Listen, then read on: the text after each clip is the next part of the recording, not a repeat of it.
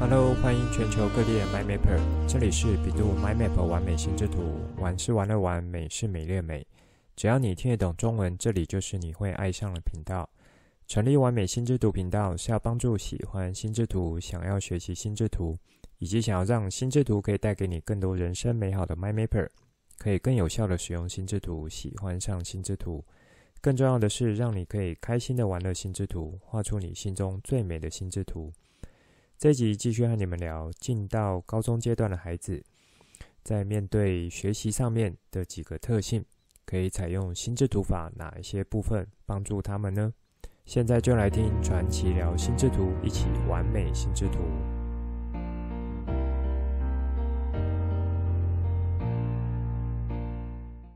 这两周台湾的疫情好像进展到另一个阶段了，数字一直往上飙升。相对应的措施也一直在做调整。这里呢，和大家做个关心问候。可以的话，尽量去打好两到三剂的疫苗。平常的作息尽量维持正常，睡好一点，让身体本身的防御机能可以发挥到最大。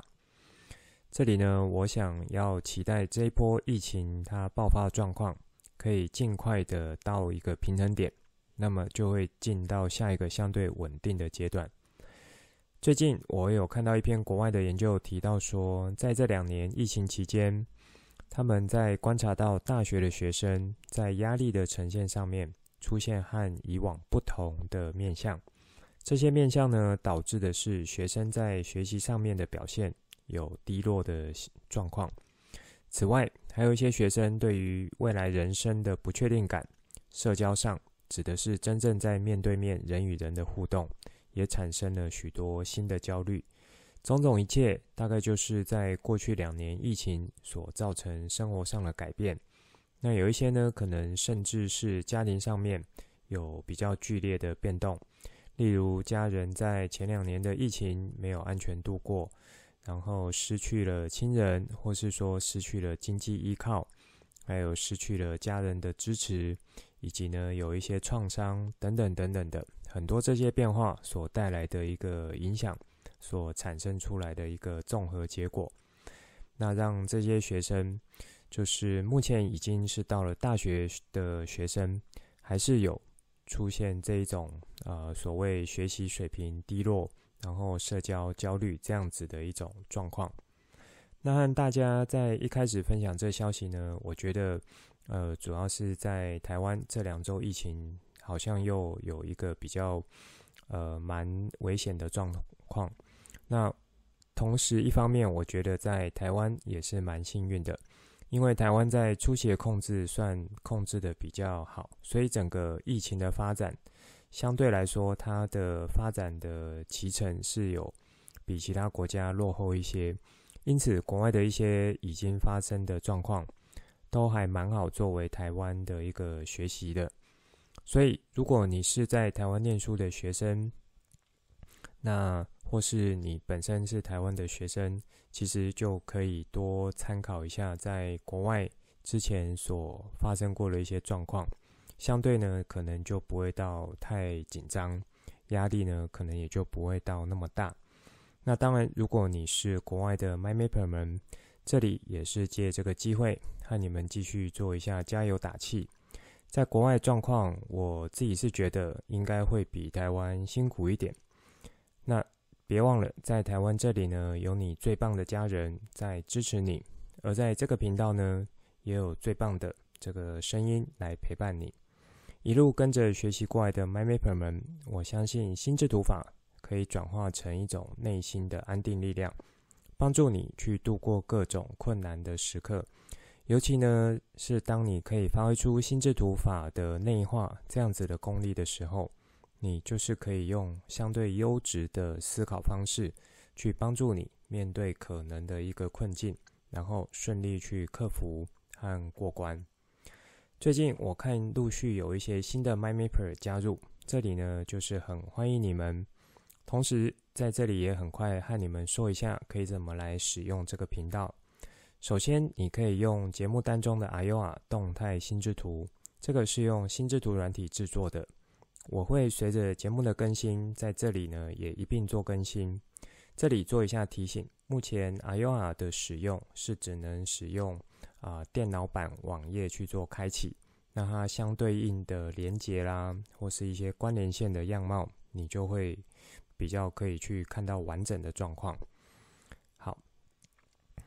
如果你是什么都还不会的这个初学者，MyMapper 建议呢，你可以从第一集开始听。如果你是学过一阵子，想要来这里看看有哪一些是你还不知道，或是哪一些是你想强化的部分，你呢就可以依照我制作的心智图节目单来去自己定自己的一个学习路径。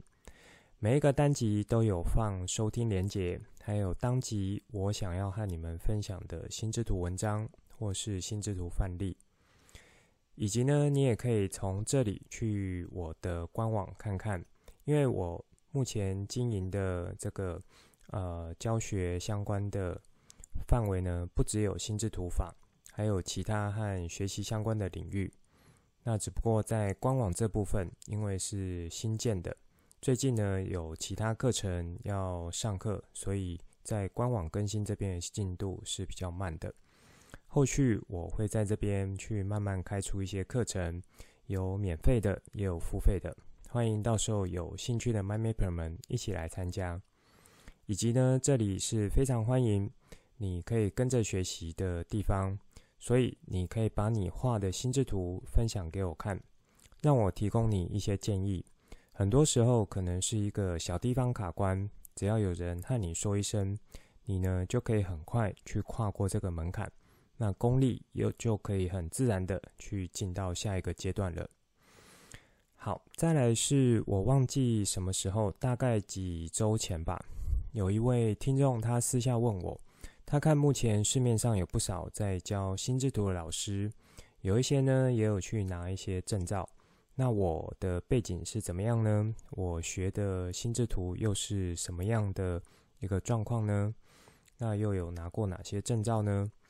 好，这些东西其实我在开播前几集有陆续做一些简单的介绍了。可能时间久，然后听众也越来越多，所以也不是说所有人都很认识我。那就在这边呢，再很快、简单的、快速做一下介绍。我大概在十多年前开始接触心智图的，那时候是为了要解决我心中的一个问题，也就是说，想要去找到一个方法，学习如何学习。思考如何思考。如果说有学到这样子一个方法，基本上之后再去面对不同领域的科目，或是难题，或是任务，那么就有一套蛮有效的方式去帮助你去把啊、那个科目学起来，或是说可以去提出解决方法，这样子的一套方式。这个呢，大概就是我当年想要去学心智图法的动机。以现在看起来呢，其实要拥有这样子的能力，或是学会这样的能力，应该会是现在的孩子们所需要具备的。也就是目前你有呃 K 十二这个阶段孩子的父母呢，你是需要去关注的，因为从一零八课纲开始强调的素养精神、素养能力，就差不多是我上面所讲的这个方向了。好，那我在学成之后，有在原本学习单位去担任讲师几年的时间，接着就离开。当时呢，因为是还有另外一份正职的工作，陆续呢也有在自己的工作上面把心智图拿出来去做应用和套用。其实也有在当时带领的呃一些团队上面去用出来，效果还不错。中间呢，我有再去找一位在台湾算是心智图法大师等级的老师做学习，那也有拿到了英国东尼博赞心智图法系统的管理师证照。这位大师呢，就是陈自碧老师，人称菲比老师。如果你有去上博客来找菲比老师的书，应该是有很多很棒的心智图学习书籍。那么。这几年呢，我就是还有参与一间心智图公司的创立，以及在二零一九年代表台湾去大陆北京参加当年的心智图世界大赛。后来就是以自己的这个心智图法教学机构来做这个教学和教育的参与。这几年呢，我就多半会是用结合心智图法技巧，然后去产生一些新的学习方式和创新创意这样子的角度来教，呃，就是在教育领域这边去做一些教学。成立这个频道是希望可以帮助更多想要学习心智图法，或是说你喜欢心智图法，以及呢想要让心智图法可以带给你更多人生美好 My Mapper 一个有不错的学习内容地方，然后把我对心智图法认识和了解分享给你。好，这个呢大概就是关于我的一些介绍。所以不管你目前的学习状况是在哪一个阶段，都非常欢迎你来到这个频道听我聊心智图。那以相对轻松和正确的方式来学习心智图法。在这一集呢，就是要接着和你们聊高中阶段孩子除了从考招心智会面临到的状况，还可以怎么用心智图法图法的技巧来帮助到你。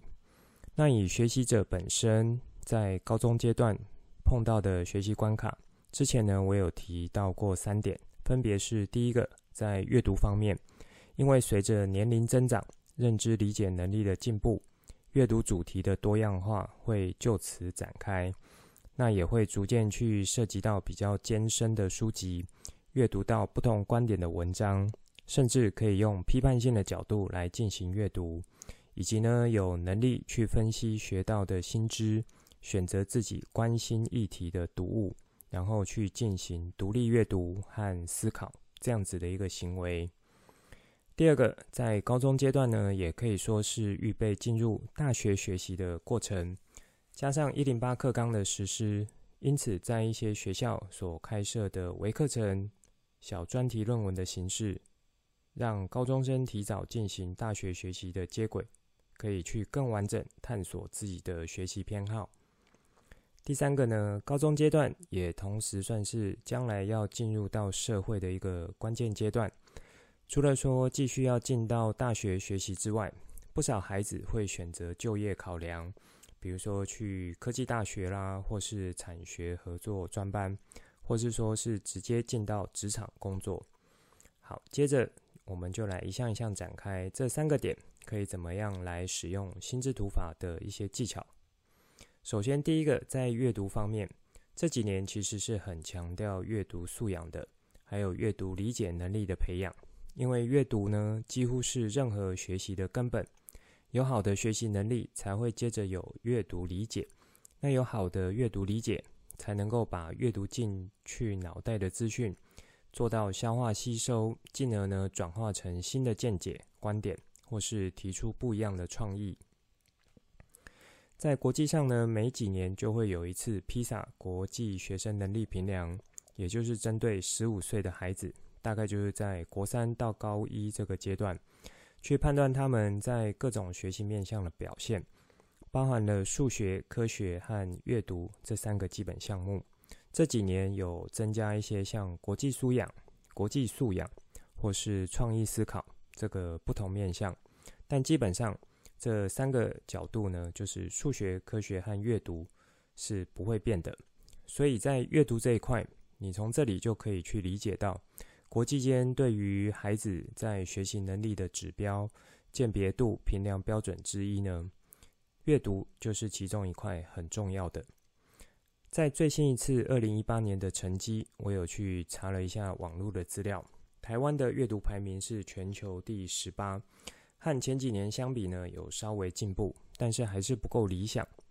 所以说，从小开始呢，可以培养比较好的阅读习惯，并且可以让阅读理解能力也同时提升。那当来到国中、高中阶段的时候，就会需要这个能力去帮助你阅读更大量的资料，然后有更多不同观点的资料，去形成自己比较有主见的一个判断。同时呢，在面对网际网路这么多爆炸资讯的时候，是不是有能力可以去判断这些资讯的真假？我觉得也算是阅读理解能力的一个蛮重要的部分。好，讲到这个呃判断资讯真伪，这个可能是现代人的一些通病。包含大人呢，偶尔也是会有、呃、发生一些状况，就是说资讯实在太多了，其实已经习惯被喂养这些像懒人包或是简化的资讯，那么其背后真正的成因呢，或是可能的关联，不见得愿意去多花一点时间做厘清，所以也就很容易去接受当下那些资讯的一些影响，然后去。呃，左右你的一些决策啦，或是左右你的一些判断。所以呢，在阅读这部分，以心智图法的学习架构来讲，可以进行的就像是笔记技巧。这在 EP 二十到二十五有花了好几集内容来做介绍了。中间有涉及到的，就是像心智图法结构，比如说中心主题、枝干脉络以及内容。那在内容这一块，就是关键字技巧的掌握了。尤其当你可以用关键字的方式，可以蛮清楚、有条理的方式，把你阅读的文章或是书本整理成心智图笔记的话，表示说你对于那一篇文章理的理解已经到了一个水准了。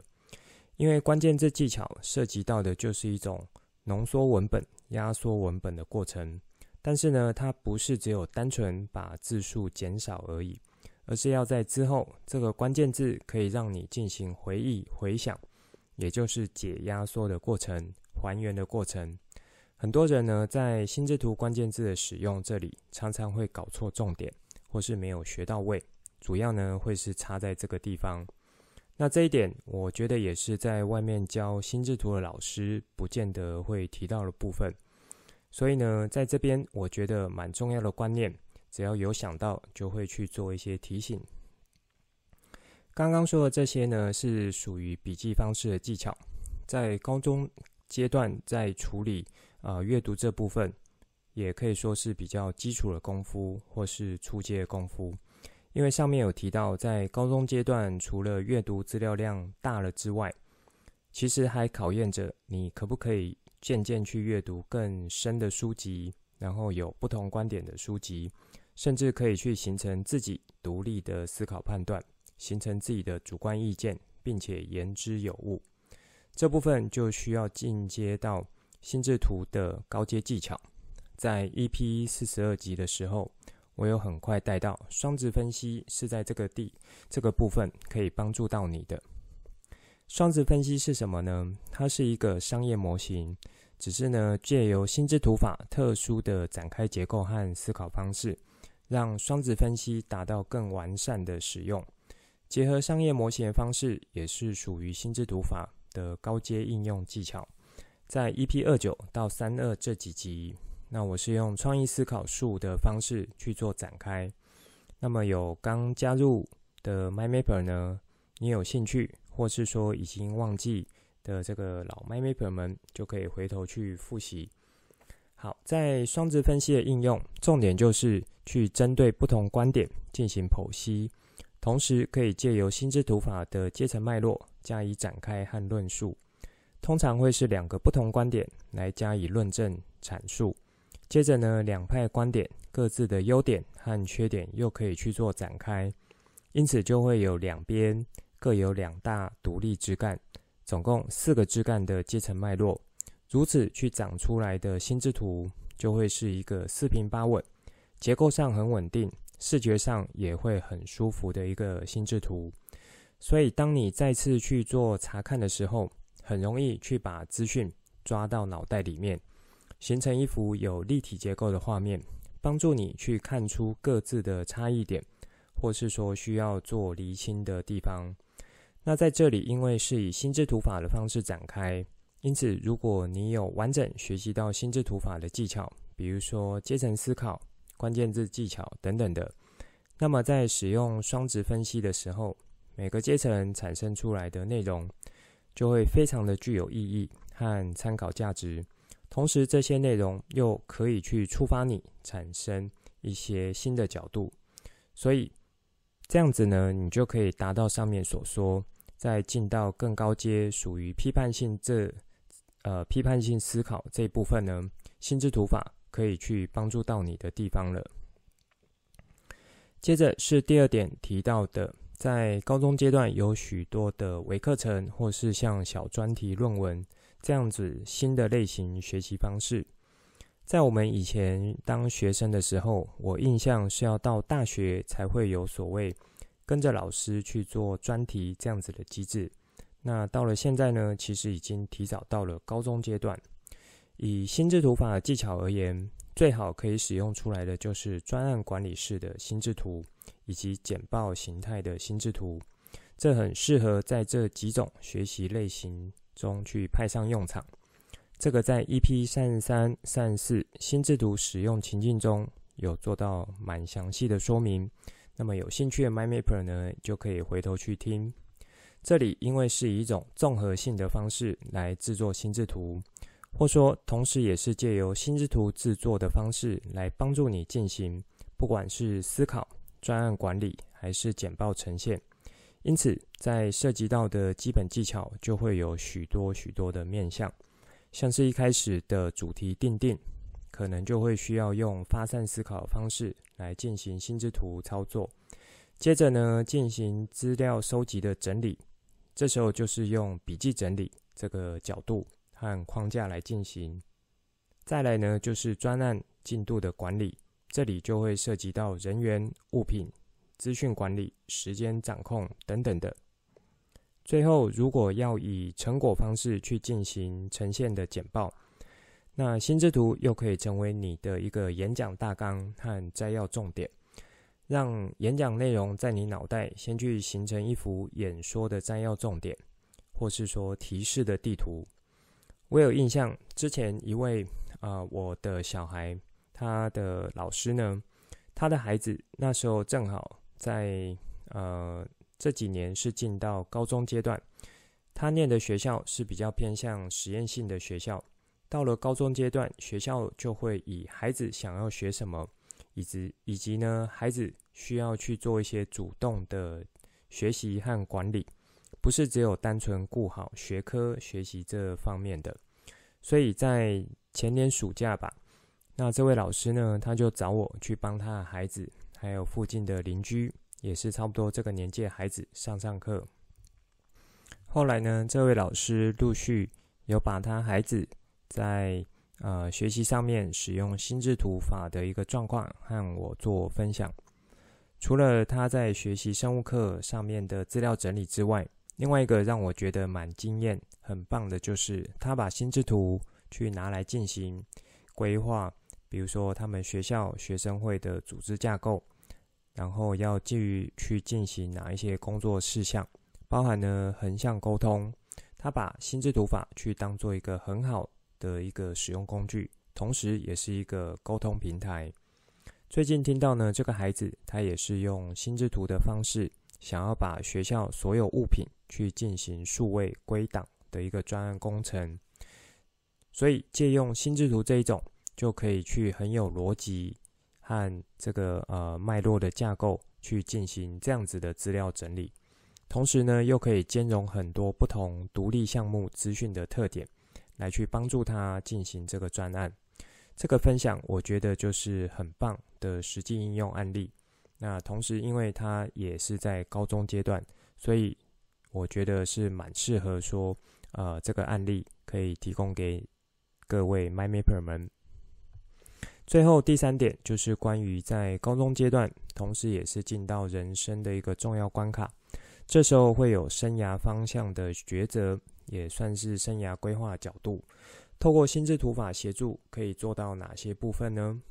这里很立即可以提供给你们的就是上面提到的双职分析这个应用了。比如说在高中结束后是要继续升学，还是进到职场？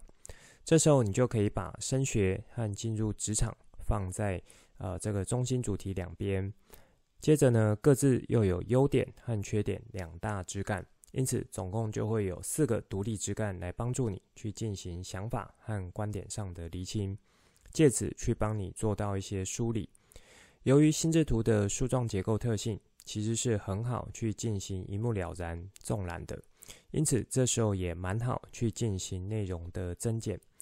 所以在这种重大人生抉择的时候，有家人、老师或是你信任朋友的观点加入的话，就会让整张心智图的价值变得更加不一样。那因为呢，这个心智图是很好进行纵览的方式，因此不同的优缺点是很容易放在一起去做一些评断和思考。很多时候在做决策，很有可能是顾到了这个点，就忽略了另一个点，因为这个背后呢是没有同时去看到这两个点所带到的一些前后逻辑关系，资讯无法同时进到脑袋。但是如果你是用心智图的方式去呈现的话，这样子的缺点就不会出现，反而呢是会刺激你去产生一些新的想法。好，在教育现场，关于生涯规划或是辅导方面的一些课题，其实就是有不少老师他会结合心智图的一个操作来帮助学生做到一些分析。所以，如果你自己呢就是已经很熟悉心智图的基本技巧、操作和应用，那么你在面对这个问题的时候，就可以自己来做一些展开，对自己做一些分析和厘清，因为将来人生还那么长，可以拿出来进行操作使用的机会也是会越来越多。而因为你用得非常熟练，透过心智图法帮助你进行生涯规划或是分析的产出，也就是会有越来越有价值这样子的一个状况。到这时候呢，也可以说是心智图法可以帮助到你更多的地方了。我自己亲戚的孩子有一群是差不多在三四年前要进到高中这个阶段的。那那时候呢，我就是有教他们对自己做一下双值分析这个方式，让他们对自己目前所经历到的、所看到的以及未来想要的，透过一张纸是可以蛮完整的去展开来。然后用纵览一目了然的方式来做一些确认、查看，或是说和父母、朋友做一些讨论。那一次帮他们上完课后，那课后有问问他们对这次学习的经验有没有帮助到他们可以做更好的厘清。他们呢都异口同声的说，对于想法上的厘清有更深层的一个呈现，而且有更清楚。那因为呢，心智图法架构和阶层脉络非常清楚，所以只要关键字的位置有放对的话，产生出来的想法，那个逻辑和背后的一个呃条理也就会非常清楚。因此，原本心中可能有卡关或不太清楚的地方，就可以透过这一张画出来的心智图，去蛮好呈现出来的。接着，他们就会去知道说，下一步可以怎么来做一些选择了。在当时，我其实是还有提供另一个类似心智图的技巧给他们——曼陀罗思考法。因为我觉得当时他们在某一些点有卡住，无法顺利去做心智图的展开，因此我教他们曼陀罗思考法这个方式。那那时候我是用呃这个曼陀罗这个螺旋的方式。帮助他们把想法做更深层的一个展开，这种呢就比较类似心智图的垂直思考操作技巧。所以他们在这样子的一个操作协助下，有把原本比较卡住的点去展开来，接下来在心智图上面的操作也就比较顺利了。关于曼陀罗的一些介绍，我有在 EP 二十六、EP 三十一有提到过一些。有兴趣的 MyMapper 们也可以回头去听。好，那在最后呢，就是在本周的 po 文，我觉得是蛮不错的一个文章，尤其是呼应了开头，我有提到最近看到一篇国外报道，在这两年疫情关系，即使是像大学生，他在学习上面也是有受到不小的影响。这时候呢，如果父母或是家人的支持和陪伴，会是。可以帮助这些孩子度过的一个蛮重要的力量。所以，如果你要可以培养出心智意念坚定的孩子，身为父母可以做到哪些事情呢？这个是经过哈佛大学心理学、人类发展相关的研究所得出来的一个结论，有四个技巧，而且都不难，蛮值得呢。现在啊、呃，你有这个 K 十二孩子的父母去做一个参考，同时。呃，也算是题外话。我觉得这篇文章是蛮好，可以作为文章笔记练习的一个文本，因为它的分类够明显，内容的理解上面也蛮容易的。这里就邀请 MyMapper 们，尤其是初学者，可以试着去整理看看，可不可以去抓出你自己的一个重点摘要，然后呢，和我整理出来的心智图可以有一个比较，这样子你的学习和进步幅度也是会加速的。以上就是这一集想分享给大家的内容，最后帮大家整理一下这一集的重点。一开始和大家关心一下最近在台湾的疫情升温，我的一个看法。现在呢，已经进行到一个新的阶段，我认为就是可以去打好打满疫苗的话，尽可能去做到。再来就是维持身体好的防御技能，期待呢可以尽快度过这一波的波动，进到下一个比较平稳的阶段。接着和大家分享最近看到的一篇国外报道，是关于这两年疫情。对于在大学学生学习上面的影响，以结果来看，除了说学习水平的低落之外，还有像社交的焦虑、对未来人生的不确定感等等的，这些不是单纯只有学习方式改变所造成的，因为在国外的疫情呢，呃，比台湾严重的多，也发生的早，所以很有可能呢是伴随着家庭结构的改变。失去亲人这些因素，所以在这里也特别去关心一下，在海外的 MyMapper 们，你们在台湾的家人永远会是你支持的力量。这个频道也是可以持续的陪伴着你。再来，我很快再做一下简单的自我介绍，我学习心智图的背景，以及为什么我可以在这边和大家做心智图经验的分享。更重要的是，希望你在这边听了。学了觉得不错，可以持续和我做互动，以及呢，把这个频道介绍给你的亲朋好友，一起来学习和享受心智图带来的美好。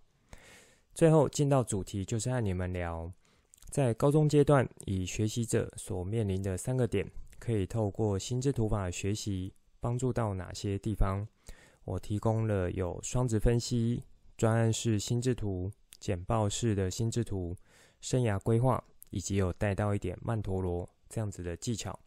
属于比较进阶或是整合型应用的技巧，有不少呢是在过去的单集有介绍的。这边也请你们说，呃，觉得想更深入了解的话，就可以多多回头去听这些单集，可以让你们的观念更加清楚。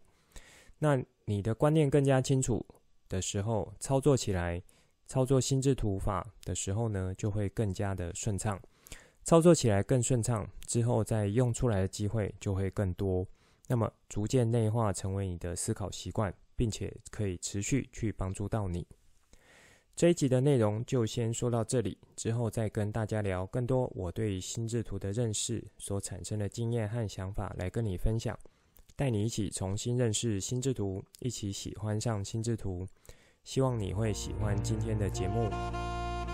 本节目是由比度 MyMap 完美心智图直播，我是传奇，也可以叫我 Coach。欢迎你听了之后有什么新的想法与角度，可以跟我互动，画出心之图或是留言来跟我分享。